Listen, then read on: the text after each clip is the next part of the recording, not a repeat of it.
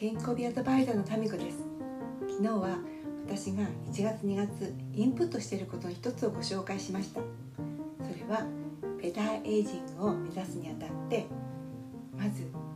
人間のね発達発達曲線どんな風に発達してきたのかなって。それがエイジングに活かせないかなと思いながらやっています。昨日はね匂いを嗅ぐとかそれから無意識に喉の筋肉を動かすとかもちろん呼吸をするとか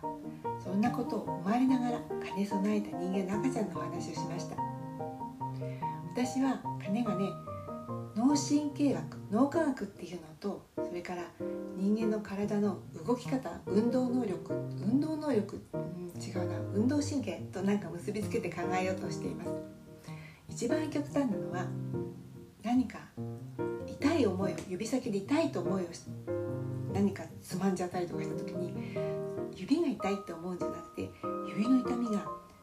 この神経を通って脳に到達して脳が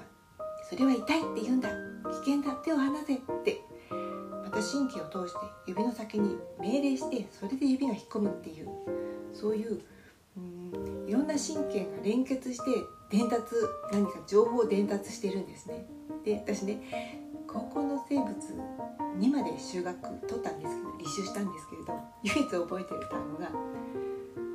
うん、シナプスのっていう単語なんですね。その細胞と細胞はシナプスの連結で情報を伝えているっていうことなんです。まさかねこんなところで思い出すと思わなくてすごくなんかねこのシナプスの連結っていう単語好きです。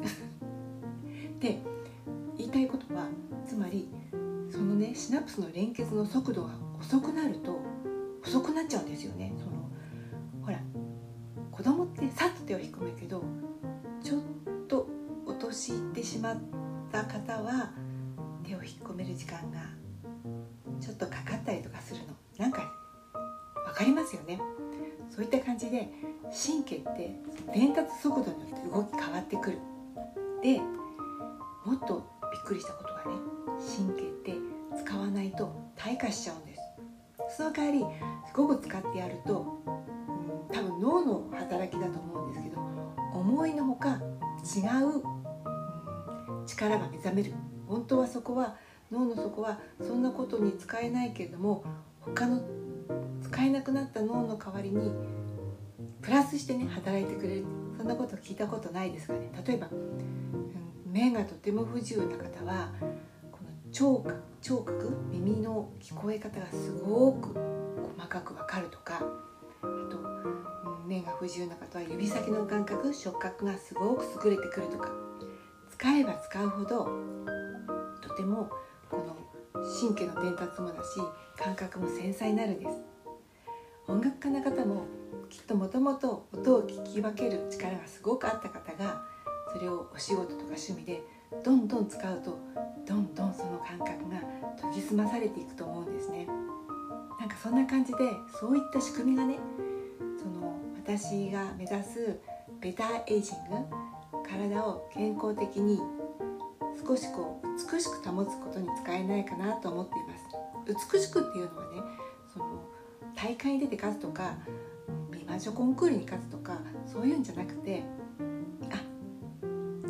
誰かがねその人の後ろ姿を見た時にあ素敵とか綺麗とかねあなんか凛としてるなとかご自身が立っていてねスッと立ってられるとかそういうのを私は美しいと表現しています。だけどそれにはまずね健康であることが条件なんです。ものすごいダイエットしてね細くなって綺麗になるのは私の目指すところではないんですね。今日はちょっと長くなりました。それでは失礼します。また次回。